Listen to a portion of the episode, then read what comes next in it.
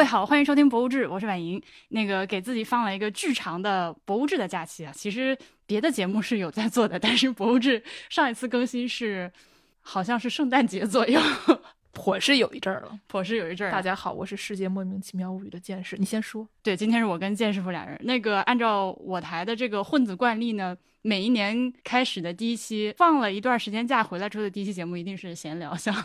的，所以今天是我和剑师出去玩儿。呃，其实出去玩儿之前根本没想录播，只要玩一玩发现哎可以，所以所以就这会儿就是酒足饭饱，感谢波比做饭，好好吃的饭。波比做饭真好吃呀，是吧男孩子就应该做饭，对的，好的男孩子都是在家又做饭又洗衣服又喂猫又还要坐着尿尿。啊，还要坐着尿尿。在正式开始之前呢，我给那个我的，我给我的我那叫什么副业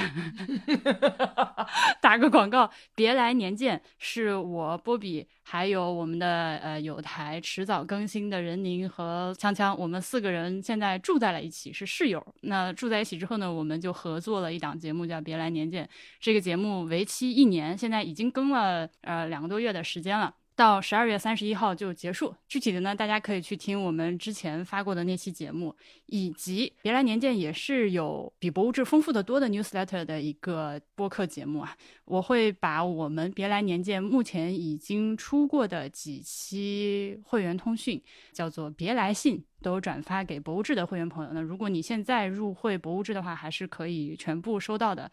入会可以，但是不要来信，别来信。好，那我们今天要给大家汇报一个什么博物馆呢？我们一定要从博物馆开始说吗？我们可以从安亭开始说好，安亭是哪儿？啊。昨天晚上十点多，十点钟吧，波比突然发来了一条短信，说：“剑师，咱明儿去德国吗？”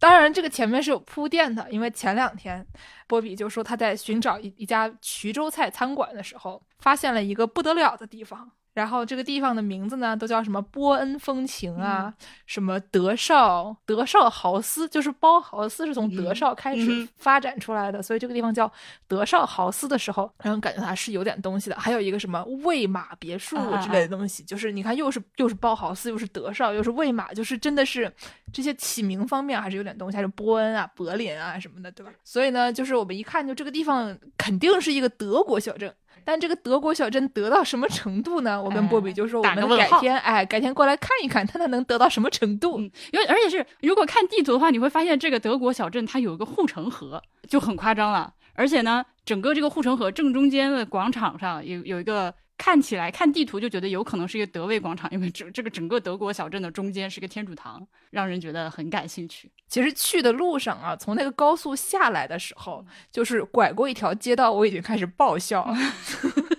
就是因为它这个这个街，当然这个街有点过宽了，就一看就已经暴露了，就加上那个街上的沪 A 车牌，它就已经暴露这个地方并不在德国。但是除了街太宽以及沪 A 车牌以外，它怎么看都很像是德国，因为它的街边上那个楼大概就大约五层左右，再再高了就不得了，就这个这这么高刚刚好。然后呢，都是一些那种呃，有点像蜡笔那种 pastel 的颜色，然后粉粉的、黄黄的，各种彩色的摆一排。嗯而且它那个街角每一个房子街角都有一个那种圆形的玻璃，那种就有点有点现代，但又不那么现代那种那种德味。然后呢，嗯它那个房顶那一定要是红色儿的，然后尖的。但是呢，今天小雨说，如果是你面向这个尖顶，然后从这个面向这个尖顶进去的话，这个就是日本或者德国的房子才会这么这么尖，中国的房子不从这个面儿进，中国的房子从那个另外一个就转九十度的那个面儿进，就是你面你面向那个你头顶上进来的那个面儿，头顶上的雪会撞撞到你头上，但是德国人从这个转过来侧边儿这个，你嗯雪从另外两边掉下去的这个这个面积。嗯，剑师傅这段描述，朋友们听懂了吗？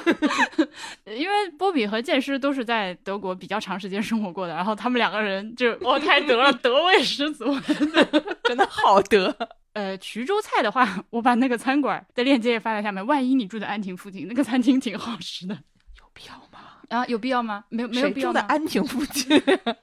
啊？那是那我们先说说安亭啊，安亭这个地方还是挺有意思的。我以前也也不知道这个地方。就我每次就是高速能看见这个口，就我去上海，对吧？就是去上海上班，然后能看见这个安亭的这个出口。但是除了知道安亭有一个出口以外，以及它在上海以外，我也不知道这个地方是个啥。然后呢，我就去搜索了，发现这个一九五八年的时候，上海市政府在安亭建了一个工业区，他们后来在这边建了上海汽车厂。在这个一九八四年的时候，德国大众汽车在此。投资合资企业生产汽车，所以一九八四年这个大众就来了，然后呢，上汽集团也来了，所以安亭就是一个汽车城。今天我们进城的时候，颇是堵了很长，哦，出城的时候堵了很长时间，因为他们正在搞一个房车展，对，所以正好是今天到后天，然后就是这个门口就那么一条路，但是有那么多的房车和普车 在这这条路上就尬游，所以就导致我们先是找不到停车，很难找到停车，然后呢就出。出来出来等了可能八个红绿灯才能才能上那个高速，还是比较费劲的。但是也说明他们这个地方汽车产业非常的红火。对他，你刚进安亭的时候就会看到一些标牌，说是什么国家什么，反正意思大约就是无人驾驶那种新技术汽车试哦，对对对，试验基地那种之类的。呃，然后波比就说，哎，有点期待，不知道街上能不能看到那种没有人开的车。但目前我国的这个无人驾驶汽车，哪怕已经开始上路运营了。它那个方向盘后面都是要坐个人的，坐个人吧。但是咱们国家，但咱们国家那个说好的自动抬杠机后面也坐个人，所以说就怎么有点像那种日本的买买票机，你去买票，然后说哎等一下人工，这个时候有人把旁边那个门打开，伸出一个头，从买票机里面伸出来一个头，帮你买票。呃，不过呢，确实是在路上看到了很多测试中的车辆，确实，啊，他们有那个完全无人的快递车辆。以及各种就是外面包着马赛克的那种车贴，那种还未上市的车型，然后很多车的车顶上都放着那种雷达在做测试，很多很多，嗯。然后我还看到说，这个几年前的几年前的维基百科说，安亭的人均 GDP 达到每年接近一万五千美元，所以还是挺有钱的，嗯，挺有钱，因为这个地方人不多。对，就是街上人少到德位，就是如果这个地方街上全是人的话，它的德位就不够足嘛。确实，就是而且就是波比提到说，这个中间就是正中心是一个并不是非常规则的。这么一个市民广场，然后这个市民广场呢，有一些商业，有一个教堂，然后就向四周发散出去，旁边是住宅区，从旁这个还有刚才说到的这个护城河什么的，整个设置就非常的得位。然后呢，走着走着看到有有一栋楼，波比就说这个这个楼一定要在呃法兰克福或者科隆这个档位的这种大城市才会有这样的五层以上的楼，对。啊，然后，然后我就我就去搜索了这个安亭的这个汽车城，它它既然是个汽车城嘛，那这跟这个德国小镇有什么关系？然后我就去搜索了一下，发现安亭这个地方呢，他们为了建这个汽车城，他们还专门在二零零零年到二零零四年之间，就是专门投资建了一个德国风情小镇。这个地方就是一个当时规划的德国风情小镇，他们当时就是专门找了德国人来建的，所以说这个地方建的这么德，是因为它是。然后呢，我就去去搜索了一下这个建筑师事务所，叫 A S Plus P，就是这么一个一个事务所。然后发现了一个不得了的信息，就是这个 建筑师事务所的这个呃首席建筑师吧，就是他们的 boss。他们的 boss 是谁呢？他们的 boss 叫一个小阿尔伯特施佩尔的一个人。那大阿尔伯特施佩尔是谁呢？是这个希特勒的首席建筑师。哦耶，哦耶，是不是很牛逼？对吧？所以说呢，他这个这位这个小阿尔伯特施佩尔跟他爹一样，就多少受到一些这方面的诟病。然后呢，他除了见过北京奥运会的中轴线、卡塔尔世界杯场馆以外，他还见过沙特阿拉伯的刑事法庭，就是一些 怎么说，让人听起来觉得有一些。持怀疑态度的一些，OK，他是不不是什么什么叫他见过北京奥运会中轴线？就是他就是可能就是他就我在网上搜到，就说北京奥运会当时那个一条场馆中轴线的一一排东西，可能都是他设计，可能他们的设设计师设计的。但是就是我搜出来，他就是这么说的，所以我的猜测是，就是北京就奥体公园那块的中轴线。对对对对，总之就是一个非常国际上非常知名的人。嗯然后呢，但是呢，也有一些，比如说在这个政治上的立场，成分有问题的一个 德国老哥。也也也还好。但是呢，就是因为开玩笑，刚才开玩笑，嗯，刚才我们讲到说，这个安亭汽车城，他们很早的时候就从这个八四年德国人就来了，然后他们还跟魏玛是友好友好城市，嗯所以呢，就是有一种卯着魏玛的方式，我们要建一个像魏玛一样的德国小镇。但是有一个问题，就是我们在路上没有见到面包店，啊，没有，对吧？也没有卖黑森林蛋糕，没有，差一点意思。对，就该有这些东西的地方是全家和七幺幺。博士一边走就一边说：“嗯，这个地方要是有个 DM 就就完美了。” DM 是德国一个常见的那种小店。就是那种叫什么来着，在中国对应的药店，它其实是药店，但是呢，它也卖很多的零碎，所以就它超越了一个药店的范围，比较像是一个小超市儿，但它也不能是小超市儿，因为它主要还是卖药，所以可能是屈臣氏。好，绕回来，这个地方的城市规划。对啊，讲到讲回到这个小阿尔伯特施佩尔，他呢，他有一个所谓的建筑理念，在一篇我们搜了一篇文章里面，就是说到说他设想以四百米建方为主要街道网格，可能还配上了网格员儿啊。如此形成的街道呢，街区里面是不通汽车的，只留步行与骑车的人使用。然后还要把这个店铺街将人引入街区内部，中心由一个街心公园构成，就我们今天看到的那个。就你一边描述的话，我脑中在出现各种我去过的欧洲的小城市，真的就是这样。对你正中间一定是一个教堂，教堂旁边是这个邮局，邮局旁边是一个这个什么市政厅，市政厅旁边是警察局，反正就是把所有的这些东西，然后你的面包房啊，什么花店，花，对这些东西全部都放在一起。然后就是欧洲小城市，他们是比如说像巴黎那种大城市，它是有很多小城市组成的，嗯对吧？巴黎有这么多个区，但是比如说我以前住的十四区，你十四区里边它有它自己的教堂、市政厅、电影院、肉店，然后你的面包房，就是有一种像南京人的鸭子店。对吧？就是你所有在鸭子的地方，那都是一个街区的中心。嗯，然后他说，这个楼房利用太阳能，建筑材料大部分是自然材料，并可回收利用，这样就形成了一个几乎不产废物的循环，还是挺厉害的。然后呢，但是卖不出去，因为它在安亭。众所周知，没有人知道安亭在哪里。就除非你在这几个厂上班。对你在这个周周边上班的人，刚才我们讲了，这个地方它的就人均 GDP 很高。现在这个德国小镇这个居民应该是超过两万人，但是还是这个人口密度还是很低的。而且还有一个特别好笑说，这个地方房子卖不出去的一一大原因，是因为这边的房子不是南北通透的。哦，因为是因为德国人设计的的房子，所以并不符合中国人挑户型的那个啊。对对对，这就是我们关于安亭的。对，我看它附近最近的地铁站在呃博物馆的再北边，上海汽车城站，还有一个安亭站。就反正你如果住在这儿的话，去地铁站是挺远的。讲到了博物馆站，对我们吃完了徐州菜之后，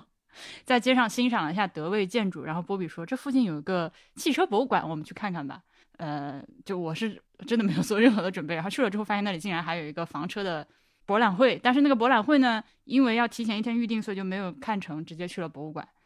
这个博物馆的话，门票六十块钱，好贵哦，好贵啊！但可在上海算，就是在上海的收费的博物馆里面不算贵的。确实，上海很多特展上了就一百二，抢钱啊！我就说一句啊，是的，就你你以为我们是东京人吗？对吧？东京卖这么贵，那是因为人家没什么文化。对不起，声音越来越小。嗯，我我当时一看六十块钱，我第一反应是，然后然后就想，哎，来都来了，下一个就是行，这个钱花，但花完了回去一定要做一期博物志，不然要贼不走空。还好是这个博物馆出乎意外的还不错。从外观上看，其实我对它是不抱什么太大的希望。它是那种有点刻板印象的流线型科技感的那种设计的建筑外观。呃，当时我们手里正好在这个博物馆门口的麦当劳德莱素，一人买了杯咖啡。drive through，哆来不斯路，哎，对的，德莱素，好，这个名字好可爱。那个咖啡的配色就跟那个博物馆外墙大楼就是非常的和谐，啊，对，国旗色儿，棕色和黄色，什么关系？不是麦当劳，是咖啡杯的那个哦颜色，就是黄黄杯子棕盖子。那博物馆就是那么一个颜色。进去之前，其实我心里多少就是在回想博物志之前录过关于奔驰博物馆的在斯图加特的奔驰博物馆的节目，啊，那个大黄去过好几次，他特别爱去，而且他就带儿子去，因为那个地方有很多小朋友可以玩的东西，然后他儿子也很喜欢汽车，谁不喜欢汽车呢？呃，是我也喜欢。然后呃，进去之后就发现，嗯，确实是有不少相似的地方，呃，也可能跟这个东西它得有关系，但是大家可以去翻我们之前的关于这个奔驰博物馆的通讯和节目哈。呃，由于是一个汽车博物馆，它的内部需要把这些展品就是送到上去嘛，因为它都是车嘛，你要有足够的这个通道。那普通的博物馆运送大件展品上下的时候，其实一般是会做一个那种超大电梯，用来运送这些东西。那作为一个汽车博物馆呢，它的解决方式就是绕着这个建筑的外墙有一圈螺旋楼梯，就是它的感觉就是有点像是古根海姆。柏林国会大楼的那个那个到顶上倒着的那个扣上去那个碗，它那个碗也是转上去的。但是实际上呢，就是你在里面的就是体感就更像是一个那种地上停车停车楼啊，就是有很多那种一栋楼全是停车的，或者是里面有电影院、商圈什么，但旁边一圈是这么开上去的，然后你就觉得好方便哦。对它这个我可以认路了呢。好的，沿着这个上面的楼梯一圈摆的也都是各种各样的汽车，但是奔驰博物馆就是斯图加特的那个的话，它是让你就。就是上到顶楼往下看，我们这个是还是从一楼慢慢转上去这样看的。那由于它把这个主要的通道放在了建筑的最外圈，这个直接就和国内绝大部分博物馆的建筑设计的思路反了过来。因为一般的博物馆它是有一个中庭，然后把展厅甩在四周，然后你这样 zigzag 走楼梯上去，大约是那么一个操作。并且呢，它由于把这个展厅集中在了这个建筑物靠中心的部分，看起来就。它是一个团式的展区，我是看上去不太像这些年国内比较新的那些刻板印象中博物馆布局的东西。然后我还搜索了一下这个上海汽车博物馆，它是二零零六年建的，也是一帮德国人，德国德国的一个公司，没有像刚刚那个呃希特勒 的首席的儿子那么那么有名，但是就是它也是一个德国公司跟同济建设计院一起一起建的一个。嗯，建筑，反正看起来视觉上面感觉也的确是挺外国的。然后呢，我们在这个里面，它展品以外就很多那种所有的呃内容基本都是双语的。然后有一些广告就觉得说，如果它要是有中文翻译就更好了。但是总体来讲，它的英文翻译首先是。OK，就是中中英文都非常的就挺好的，嗯，反正感觉你介绍的东西吧，还是你看了还是觉得说我能我能知道点啥，这个还是有些有些东西的。对，然后它的视觉引导做的也不错，比如说它会使用一些，当然现在这是非常常见的手段，但并不是所有博物馆都有这根筋。比如说它会在地面上贴一些你往那边走是什么的这种指示，然后楼层写的也比较清楚。它做了那个折页，有给。大人看的也有给小孩看的不同版本的博物馆内部的这个地图，呃，那个的设计和排版，在国内的博物馆的这个就是物料设计里面也算是比较好的。以及它有这个呃，因为它有那个坡，所以它不存在说就是残疾人通就是轮椅，你可以沿着那个坡直接推上去嘛。它每一层都还有这个无障碍卫生间，嗯，厕所有纸啊，厕所有纸。呃，所以在这些方面我都，但是因为我们到的时候已经是下午稍微晚了一点，然后我们到四点钟的时候他就开始开始放广播循环感人，所以我没有来得及去小孩就是在小孩那一层，我和波比上去看了一下就走了。嗯，但是里面有一个像是游乐园一样的，它有一道那种呃就是那种 turnstile 那种转门。可能你付一个钱进去，然后看起来好像是也是也有一个那种餐厅什么的，但是不知道它是不是就是对所有人开放，因为我们去的时候可能已经四点二十五了，所以就它就算开也关了。OK，反正门口有麦当劳了，所以得来速。这个是一些周边的设施。那关于这个展示的内容的话，我是非常推荐大家，如果你愿意周末。呃，你在上海周边附近，不是在昆山之类的话，我很推荐来溜达一圈儿。而且这个博物馆它需要你慢慢看，你最好上午就来，中午麦当劳吃个饭，然后下午继续看，因为它非常的丰富。其实说实在的，呃，我并不能说夸他的这个展展示的思路啊，或者说策展有多么的好。对啊，就是都这年代了，对吧？咱们介绍车的时候，能别老那老三样，永远都是那些老老爷们儿，对吧？就是稍微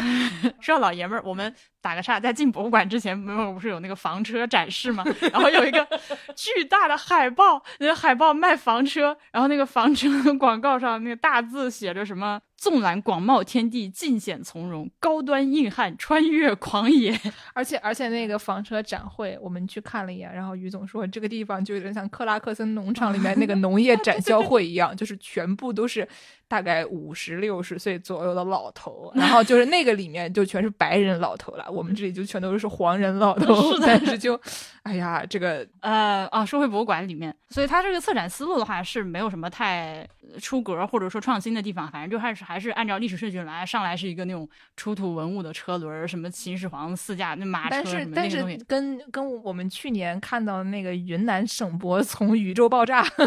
宇宙爆炸前，我们永远快乐开始，那的确还是有一些进步了。觉得这个博物馆心里还是有数的，他还是从轮子这件事情开始讲起，以及就是汽车的发展史嘛，从最最开始的那个奔驰造的那个小东西，呃，我觉得它主要其实就是因为它展品收藏的够好，所以你可以忽视掉策展上的这些，就是没有什么创意，就是非常中规中矩，就随便拉个人，我给你一个文档，你你给我列一个大纲，就是人类汽车发展史。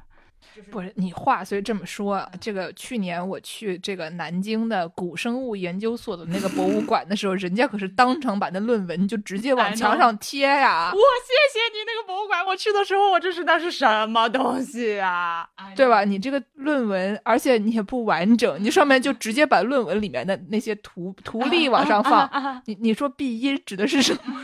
所以说，就是你不能太指望人类的智力，有的时候人类的智力确实是有限的。南京古生物博物馆最坑爹的是，它翻修之前比翻修之后好，就它它 前后我都去了，它翻修完了之后，我就说这你妈还不如不干。这 好，说回这个汽车博物馆，不管它思路是策展思路是怎么样的话，这个展品是很好看的，而且呢，它也确实做了一些围绕着展品的其他的附加内容的展示。比如说，它展示了一个什么 Old Stone 那个老就老爷车打引号的，就是那种老式的最最早期的几种人造车，它旁边会放了一些当时这个美国人在报纸上宣传这个车有多好的一些海报的 和广告。阴阳怪气啊！它里面有一条我我现在我大概能记得，然后大概意思就是说说这个哎以前我们这个设计马车的时候，上帝啊就是做的不好，就是给马还有脑子。马为什么要有脑子呢？马有脑子不就坏事儿了吗？你看我们现在用高科技，用科学，我们就可以制造出一个没有脑子的车，让你这个脑子呢，就是只有主人才有脑子，他自己没有自己的想法，对吧？这个车它就完美。哎，而且它的这个其中一个卖点就是说呢，你驾马车会发生车祸，开汽车绝对不会发生车祸。对，然后它里面还讲了，还特别阴阳怪气的讲加了一句说，I wonder why，就是说那个马马车不会发生车祸，但是这个人制造的这个高科技的这个东西，它就不会发生。I wonder why，为啥呢？特别特别阴阳怪气儿。对，就很可惜的是这些东西它没有翻译，对，它只是把那个老的这个广告海报贴在墙上，我觉得就变成一个氛围组了。对，就是如果你把这个都翻译了，有小孩子看了也会觉得很好玩儿，对吧？就是你但是小孩子你不一定能看得懂这里面的阴阳怪气啊。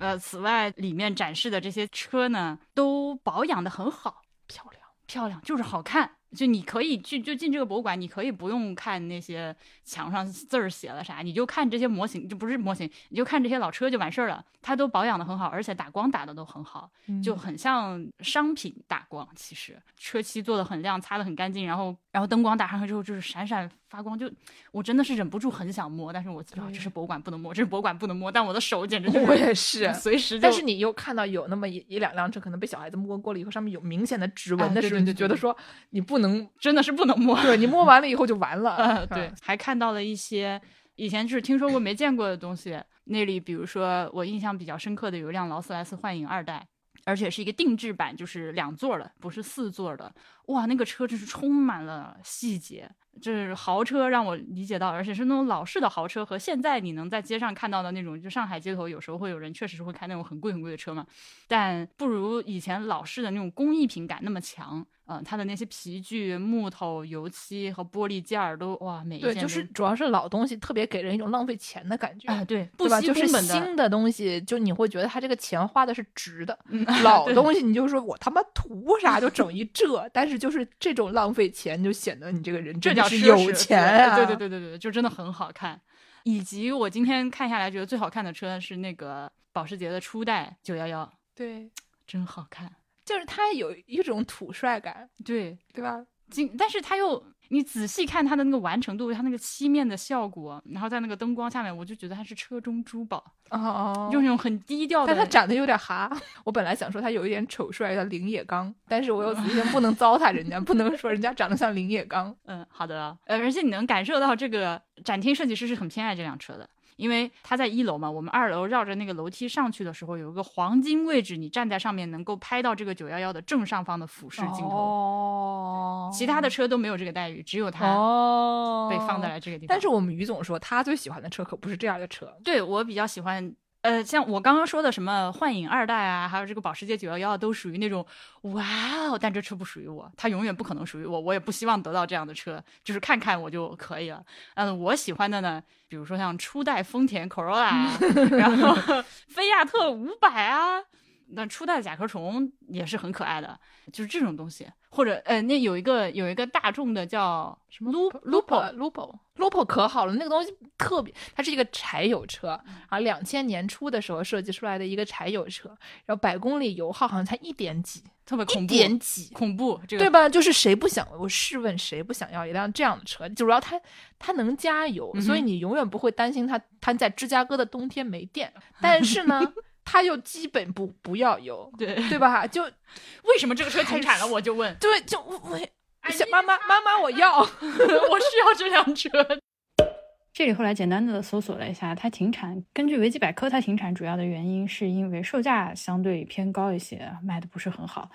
它虽然说非常的省油，百公里油耗是三升柴油，它就 Lupo 其实有好几款啊，我们当时看到具体的型号应该是 Lupo 三 L，它这个三 L 指的就是百公里油耗三升柴油。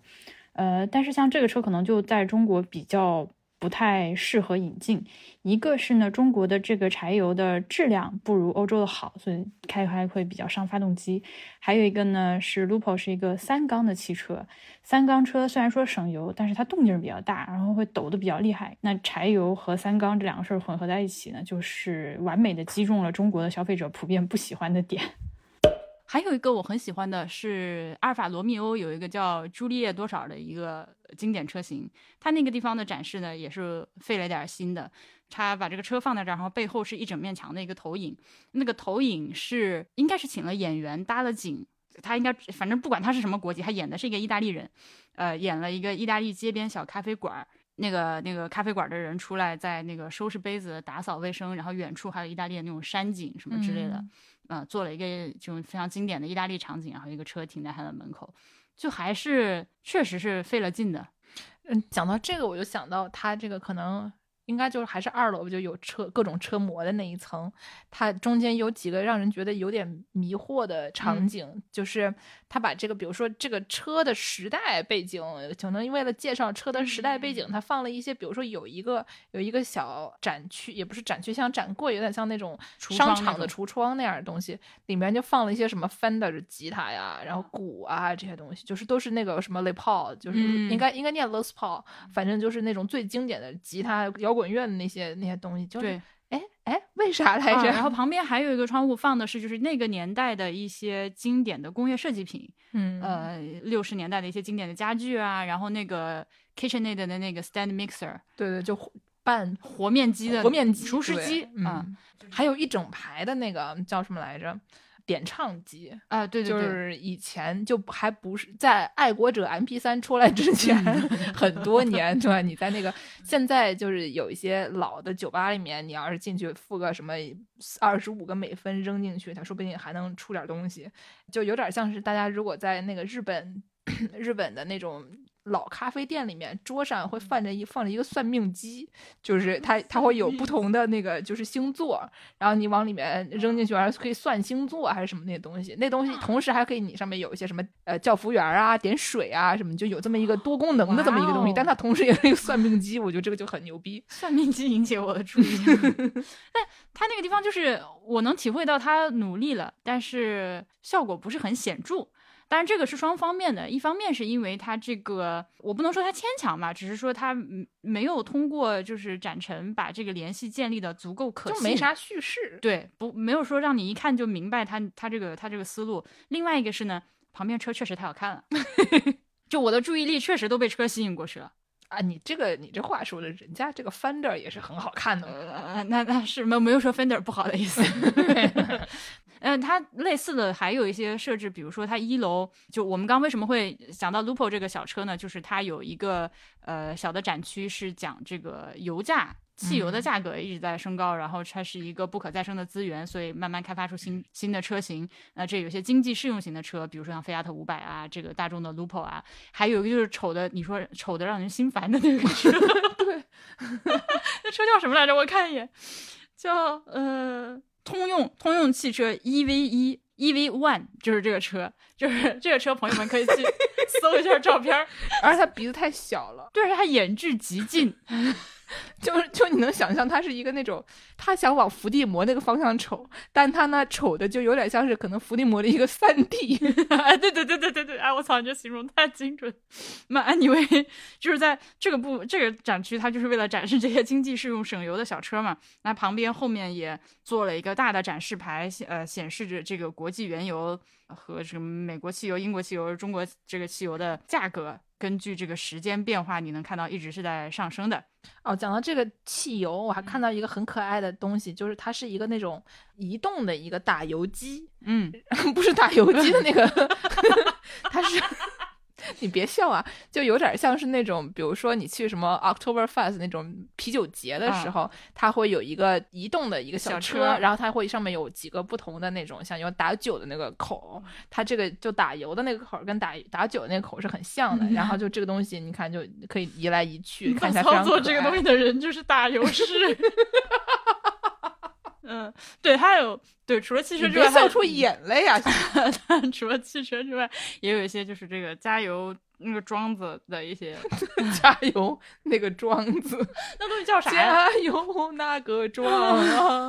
那东西叫啥？加油那个是。嗯，此外的话，它放了一些就是国产的汽车的代表车型吧，还是很漂亮的啊，红旗牌的，上你把红旗那那旗摘了就很好看。对，红插上了旗以后，总觉得有一种像是结婚的车队最开始放的那种感觉。对，大家知道我们在说什么？就是红旗汽车前面它一定要有两个伸出来的棍棍，棍棍上一面。一面国旗，一面党旗啊，就是那种领导检阅专用那种小旗哦，领讲到领导转呃，领导检阅，还有一个车型专门那个后排是可以可以抬起来的，就是它是折叠的。我们一开始不知道这个后排什么意思，说小雨说这是能坐两排人吗？上一排人放屁，下一排人闻。但是他的意思就是说，领导可以坐高一点，就是领导检视检阅什么，就是方阵的时候，你可以做得高一些，然后这样就会看到，同志们对吧？领导接受一些其他的 制裁，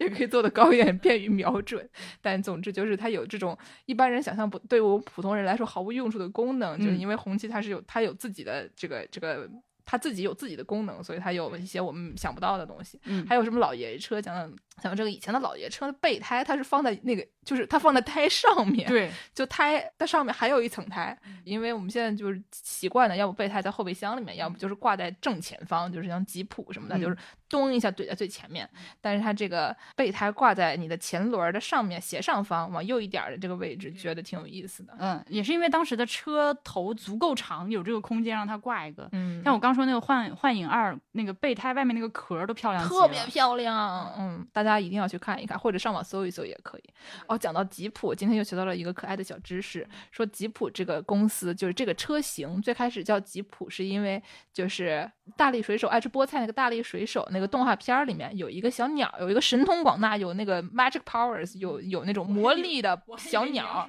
我还以为你要说大力水手的大吉普子，对不起。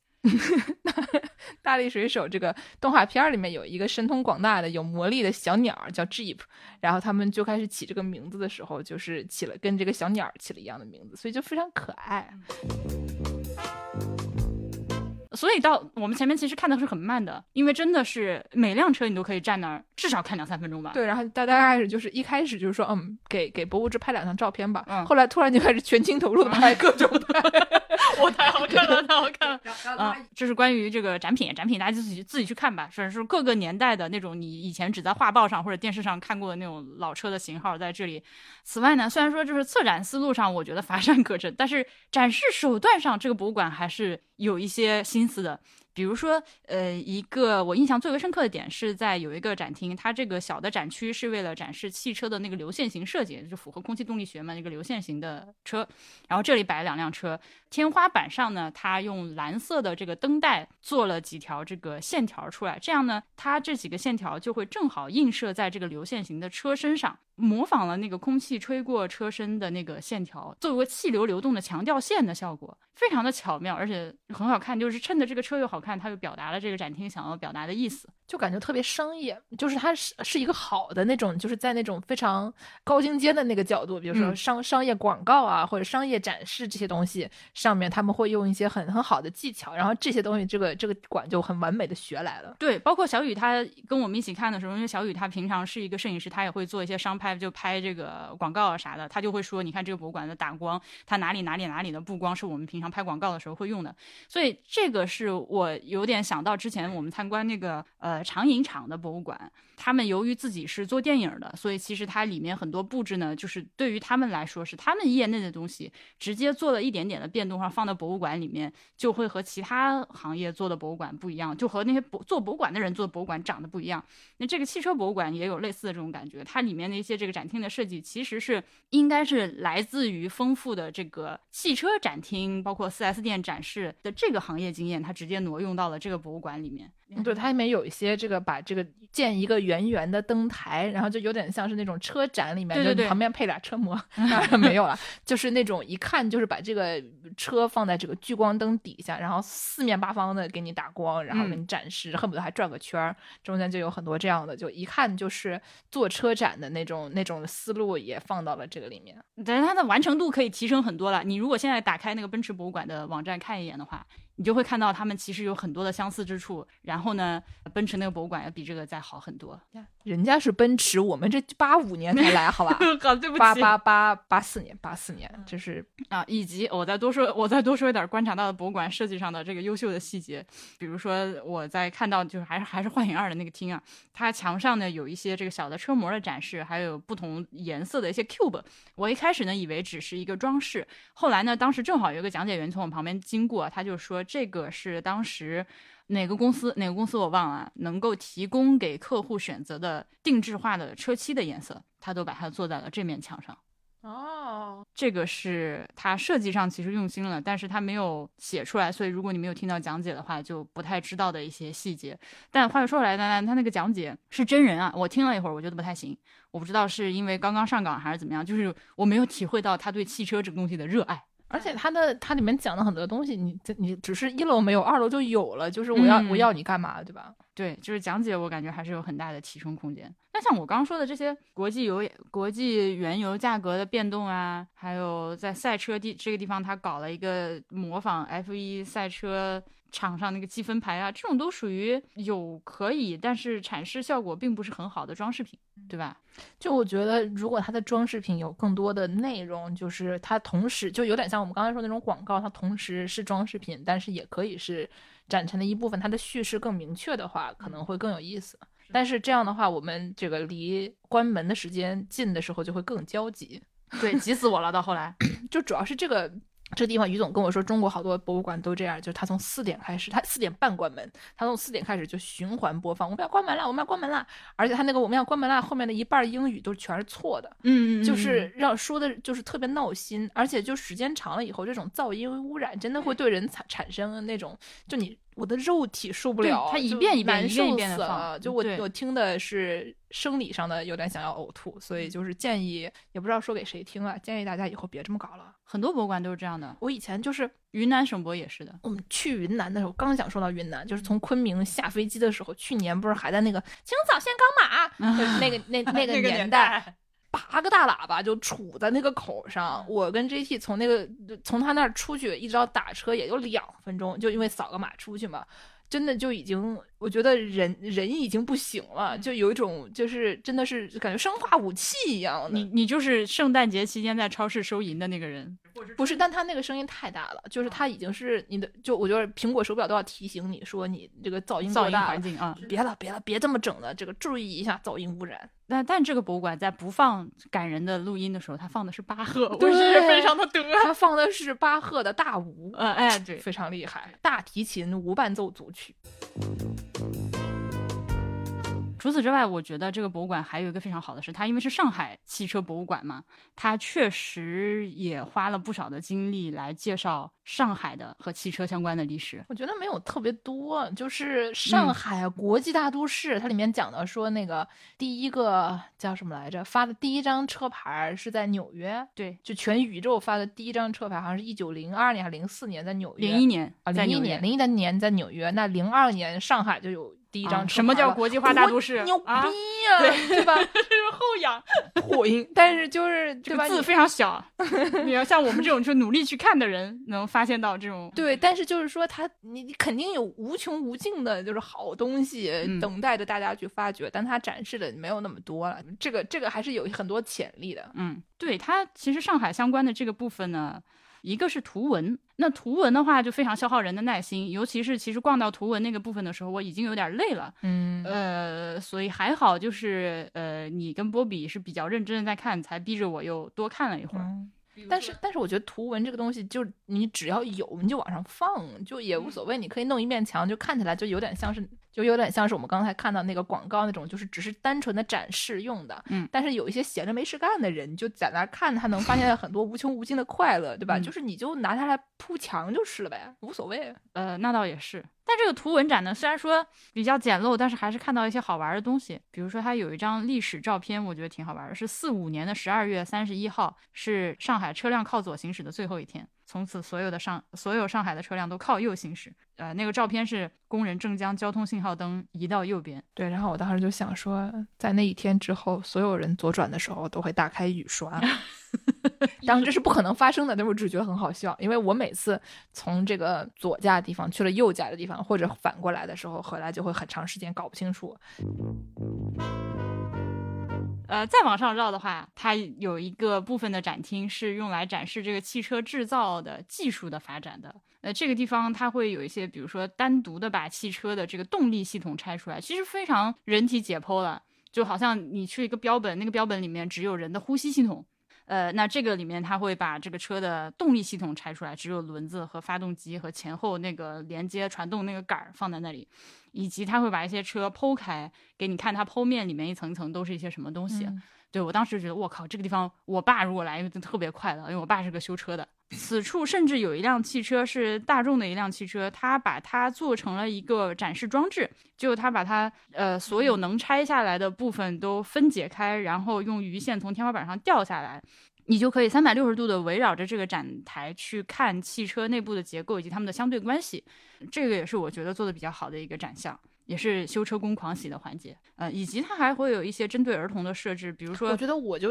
我想当那个儿童，我想让他告诉我每个部分都是干啥用的，因为其实我不太懂。就是比如嗯说它中间什么悬挂装置，它为什么可以减震啊？他跟你说每一个部分都是干啥的，他要是能跟我说说这些就好了。还有，因为以前的车就众所周知，从老爷车到现在的车之间是有很多不一样的东西的，对啊对吧？这嗯个呃什么安全气囊啊，或者安全带啊，这些东西都是很最近几十年才发明的。对怎么样一步一步对，就是这个东西为什么以前有这个，现在没有了？为什么现以前这个这个东西会变成现在这个样子？等等的这种各个部分，就是嗯它要有一个这样的东西给我解释一下，那该多好啊！是他现在绝大部分的看点是在于他收藏那些车，没，那像这种我们想要学习的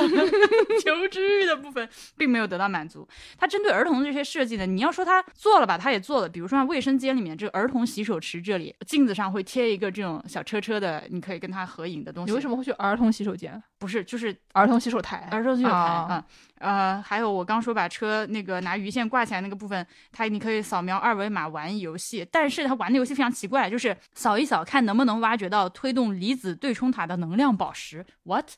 而且我觉得这种东西很多在那种自然历史博物馆里面，它会有很多，就是就像比如说芝加哥的有一个 Fields Museum，就是它里面讲到恐龙的地方，那个那个博物馆最牛逼的东西就是恐龙，然后它里面就是恐龙的部分，它除了有比如说我们这里就是获得的第一个恐龙标本，或者还是最最厉害的一个恐龙标本，它是谁发现的？有一个一个女同志和她的一个好多女生的团队，怎么怎么怎么样，呃，还有那种就是 VR 给它放到一个很大的房间里面，然后打上光，然后象，说他曾经在一个什么样的环境里面生活，说他身身上有哪些伤疤，因为他之前可能比如说跟谁打架了之类的这些很很有趣的知识。然后他还就是有很多可以小孩可以玩的、可以上手的东西。那你小朋友过去的话，你就跟这个恐龙你可以互动的嘛。就是觉得说这个车车展它里面要是有一些这样的东西，那这小孩岂不是乐疯啊？他可能有，但是我们可能因为去的比较晚，所以没有看到，没有玩到。比如说，它有那个赛车驾驶体验区，嗯嗯，但是呢，听上去就比这个奔驰博物馆的要差很多。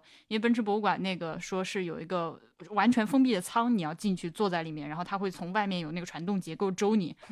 对，但是这儿它就只是一个椅子，然后面前有三块屏幕在你面前开，还有就是五层的那个儿童活动区，我不知道会不会有类似的东西。嗯，讲到这个，我想到了我特别喜欢玩的一个《如龙零》那个游戏里面，你扮演一个黑社会老大哥，然后你在一个公园里面认识一个小孩以后，那小孩就会带你去开四驱车。嗯啊，这样吗？嗯，那个游戏，呃，之前我在家里面就是呃想要扔掉或者处理掉一些不要的废品的时候，我发现家里面有一些游戏的光盘嘛，然后我就把它们全部都拍照发到闲鱼，然后发到如龙的时候，闲鱼不让我发，我当时还想这是什么鬼东西，为什么不让发？后来波比跟我说，因为这个 不让发，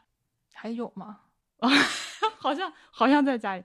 我忘了，因为它是如龙真的好玩哦，这样我不知道，我没有玩过，反正据说好像因为有黑道情节，所以不不让卖。嗯，除了这些之外，我还很想知道为什么汽车会嗯经过时间的演变之后变成今天的这个样子。但是这个这个肯定是设计决策上的东西，但我很希望有人能跟我解释，就以前的老爷车那么好看。但今天的车显然就跟它长得很不一样嘛。对，但是就是以前的路跟现在的也不一样。就是它，比如说我们看它里面有很多，就我觉得老广告非常有意思。它有很多的老广告，然后这些老广告上面的，比如说推销一个车辆的时候，它用的这个话是不一样的。比如说上个世纪车刚刚发明出来的时候，它是跟马车相比，对吧？说马车跟马有什么区别？我们的你这个马不行，你这个马它可能会受惊啊，它可能会不听话啊，但是这个车不会。然后中间呢，他有一段时间，他就说我们这个车它不仅坐着特别舒服，它特别大，它特别大，然后就开始就是越大越好，嗯，大就是好，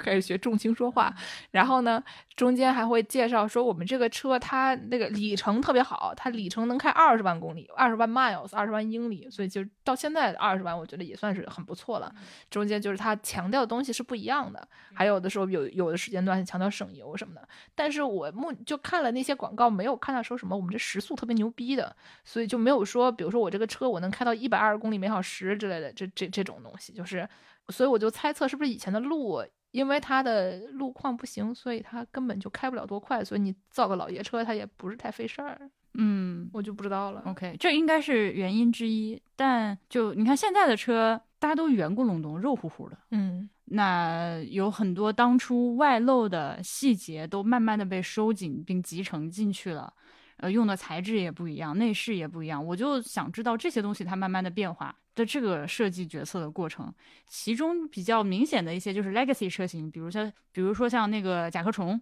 或者 Mini Cooper，在这个博物馆里面都有他们的初代车型嘛。那它是如何一步一步从那个时候变成现在的样子？然后每一次的迭代。设计思路、决策是怎么做出来？像这种东西，我觉得是很好的。这中间，比如说我们说那种，就是大家会很明、很简单的说，那有流线车型，它就是它就是快，对吧？就这个，就大家都能想到。但是，比如说现在的后备箱。几乎所有的后备箱都是从下往上翻的，嗯，或者就是像 Mini Cooper 有一些车型，它是后面双开门，这个事情已经非常少见了。但是以前的车它还会有什么上下开门的，对吧？就是上下开门这个东西 就很离谱。但是我们现在就讲啊，其实其实你也没什么不对，对你得再描述一下上下开门，就是中间有一条缝，然后有两个门，一个往上开，一个往下开，就相当于我们刚才说的 Mini Mini Cooper 它后面是像那种左右开门，而且转转五十度，呃，不是五十度，转九十度嘛，然后它就变成上。上下开门的这么一个东西了，然后你其实你下面这个门，如果你不压很重的东西的话，它可以放点可以放点啥，对吧？对你还可以坐在上面，摊出来变成一个露营的，对对对对对，好像也挺好。我感觉这种设计思路，它其实是不影响你就是开得很远或者开得很快的。就为什么现在没有了呢？对，就很有意思。就哪怕是这个左右双开门这个事儿，它只是看起来比较古朴，但它会影响多少我们也不知道。就好像感觉不应该影响特别多吧。所以就这方面的这个设计思路，就让人觉得很好奇。甚至还有一个车是脸开门的，就是有一个老头乐狂喜的车是宝马的一个那个超级小的那个浅蓝色的那个车型，宝马的 e s e t a 三百，它就是整个车脸整个打开，然后你钻进去再把脸关上的那么一个车。脸在哪儿？对，对的，对你首先看到这个车，你会首先第一个问题脸在哪儿？就你想象一下，这个车它带着一个那种电焊的时候那个的那个脸脸罩，然后呢，这个脸罩上面不是有一个眼睛那个部分，对吧？你要把眼睛露出来嘛，那块地方是它的前窗玻璃，然后你可以把整个这个这个脸和底下的这个引擎盖。这玩意儿估计引擎也不在这儿，不然你也进不去，对吧？你把可以整个这个这个面罩掀开，然后它的掀开的方式不是一般你带电焊的那个是往上翻，你这应该是往侧面翻，还是挺有意思的。这个车，我我看到这个车的时候，我就是喜欢，我就是喜欢。你看一下他那网上应该有开门的图。还他后面还有一个老头儿的狂喜的三轮汽车，那你看这个三轮的这个车也像长，首先长得非常像弹涂鱼。然后哦，今天我们看到了一个车，我必须要 形容一下，但是我觉得可能会太太色情不让播。就是有一个车，它的脸就是中间细细的，然后两边的那个车轱辘非常大，然后我说看起来就很像那种，呃，拉丁裔的，就是身材绝美的妇女们，嗯的的屁股穿着丁字裤的样子。就那个那个很漂亮，但是就就同时又漂亮又有点丑。然后李总过来就问我说：“这东西又丑又美是怎么回事？”然后我就跟他形容，因为这看着有点像是穿着丁字裤。嗯，真的很像啊！你我当时我把这张照片和你的形容发给了锵锵，他说你形容的非常精准，就是就是这种感觉。这个车是林肯的 Zephyr 啊，哦啊，还还有个还有一个三轮老头乐，这个老头乐 这个老头乐可厉害了，这个老头乐是。梅赛施密特的 KR 两百，一九五八年的车型，呃，前面两个轮，后面一个轮，它的牛逼之处在于它的车顶的这块玻璃。Check this out！我啦啊，这个东西就吹出来的一个泡泡，厉害哦！这个这个是个玻璃工艺的一个挑战，我这个好厉害啊！我都没有注意到这个东西。以前 Netflix 有一个那个就是吹玻璃大赛，OK，我觉得他们可以过来挑战一下吹这个车的玻璃。这个车叫做 Cabinen Hola。Carbon Scooter 是一个三轮的，这个车类叫做 Bubble Car 泡泡车，是这个一九五十和六十年代的这种超小型车，叫做泡泡车。然后他们是学了这个飞机那种滑翔翼的那种风格，嗯，但是没有翅膀，嗯。然后我们还就是因为他这边老爷车很多嘛，我就很好奇这些东西都是哪儿来的。然后其中就有一个车，它没有把上面那个胶条给撕了，然后你就看见上面写着 WZ Classic Cars 点 com。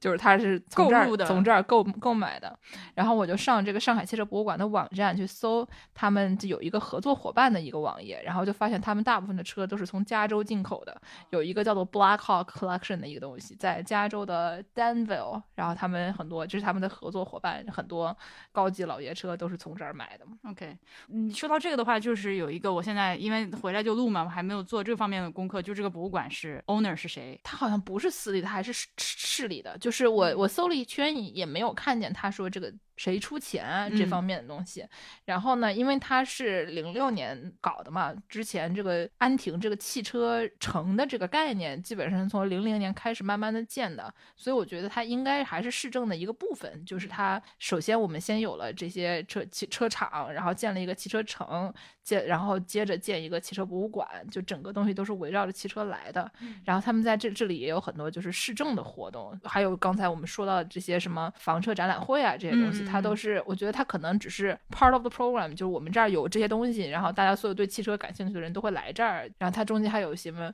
什么那种老爷车拍卖行的一些信息，就是我翻了一个比较早二零一二年的这个网站的页面，然后它就有一些介绍说这种拍卖古董车拍卖的一些信息啊什么东西的。所以我觉得我的猜测是，它可能还是市政给的钱比较嗯，因为如果是私人博物馆的话，它不太能叫上海汽车博物馆。那这个博物馆呢，我是很推荐大家，如果在附近的话，花一天时间过来看一看，或者有车的话，嗯，或者有车的话过来看，不然你要没车的话，这地儿就是你想来也来不了，真的是很难到达。对，你可以顺，如果来了这儿的话，顺便可以去那个德国小镇逛一逛，吃一下，很精彩，很精彩。哦，我我再补充一个我今天学到的新知识，就是这个老的特别古早的时候是有一个就是管这种 passenger cars，就是开的汽车这玩意儿叫 cabriolet，然后这个东西它的法语的它来自于法语，它法语的意思是小羊羔跑步。哈，你看看 Gabriele，就是这词儿我不认识。它，你看知识的黑洞，人类语言真有趣呀！就是一个专门形容羊跑起来的那个动作的一个法语词，叫 Gabriele。对，但是就是以前最早的车，它就叫这个。然后我就看到有底下有个英文翻译，就是说最就是什么最早有什么人带到上海来两辆车，这个车叫做 Gabriele。然后我就想说这是是个啥，我就去搜索，然后发现它是小羊羔跑步的意思。哇哦，好的。好，我们这个开年之后的第一个博物馆的的瞎聊天就就就聊到这儿吧。接下来博物志就会回到正轨了。我先预告一下，我手里有两期泉州的存货，会在接下来的两周发出。然后我会在下个月再去一次泉州，把来去泉州的第二部分把它给录出来。谨慎的估计，五一之前来去泉州第二季就会上线。朋友们，请给我加油鼓劲，棒棒，加油！再见，再见，拜拜。